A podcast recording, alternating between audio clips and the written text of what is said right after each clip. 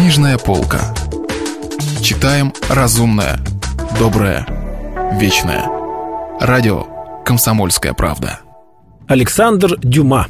«Три мушкетера». Читает Стас Бабицкий. Продолжение.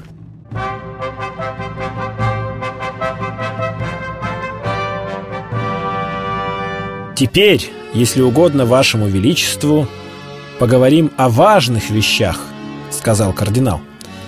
Герцог Бекингем провел пять дней в Париже и отбыл только сегодня утром.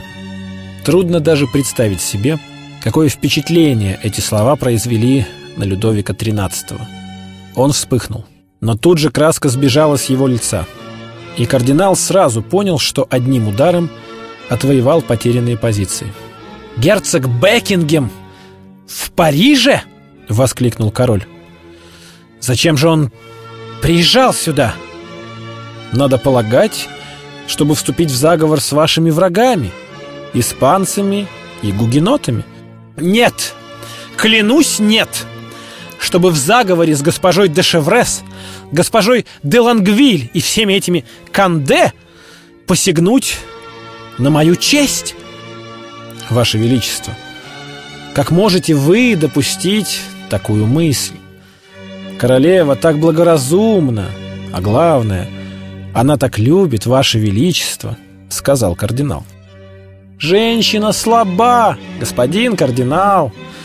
Что же касается большой любви, то у меня свое мнение на этот счет.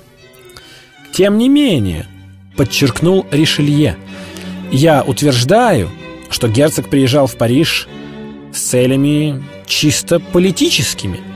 А я уверен, что с совершенно другими целями. Но если королева виновата, то горе ей.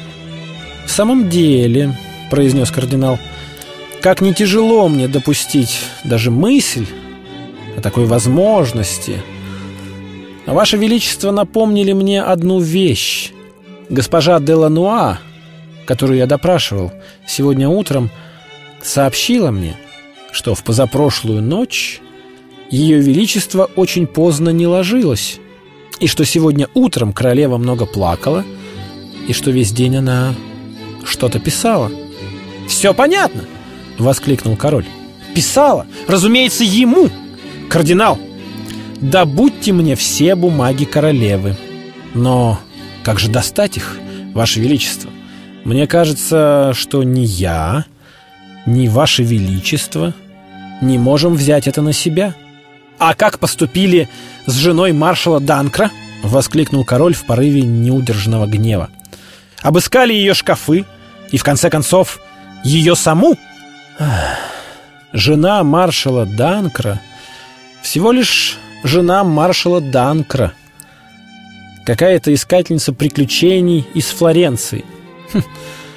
Тогда как августейшая супруга вашего величества, Анна Австрийская, королева Франции, то есть одна из величайших владетельных особ в мире, тем страшнее ее вина, герцог.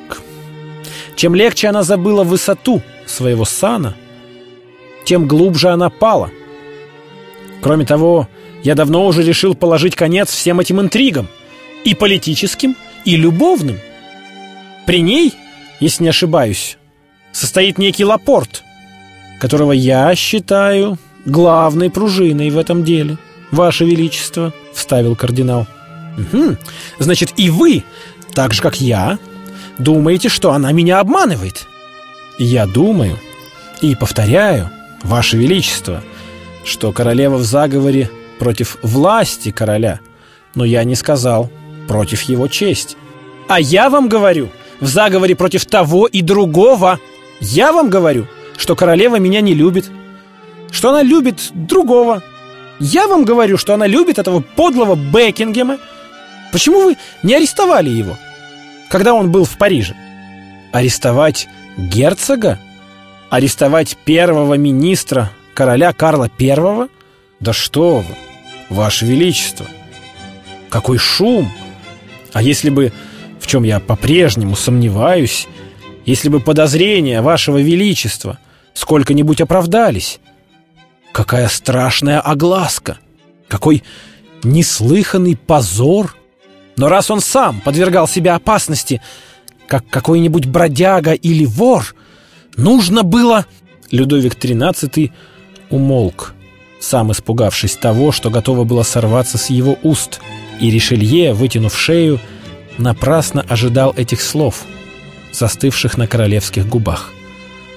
«Нужно было...» «Ничего», — произнес король. «Ничего. Но в течение всего времени, что он был в Париже, вы не выпускали Бекингема из виду?» «Нет, Ваше Величество». «Где он жил?» «Недалеко от Люксембургского сада». «И вы уверены, что он не виделся с королевой?» «Я считаю королеву слишком преданной своему долгу». «Но они в переписке!»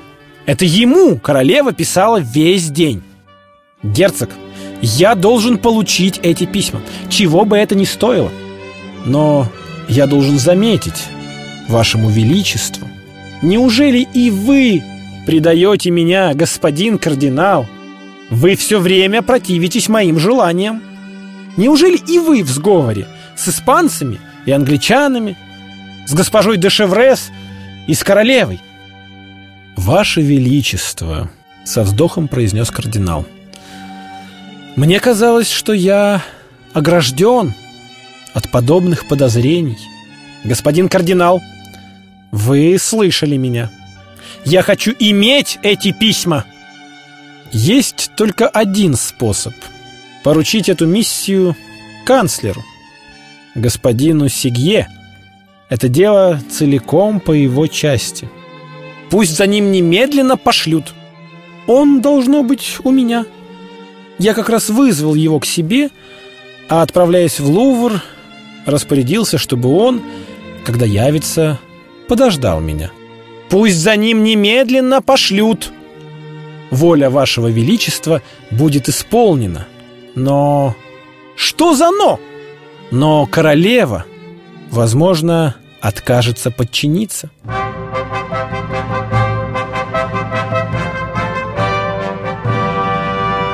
Продолжение романа слушайте завтра. Если вы пропустили главу любимого произведения или хотите послушать книгу целиком, добро пожаловать к нам на сайт kp.ru слэш радио раздел «Книжная полка». Книжная полка. Читаем разумное, доброе, вечное.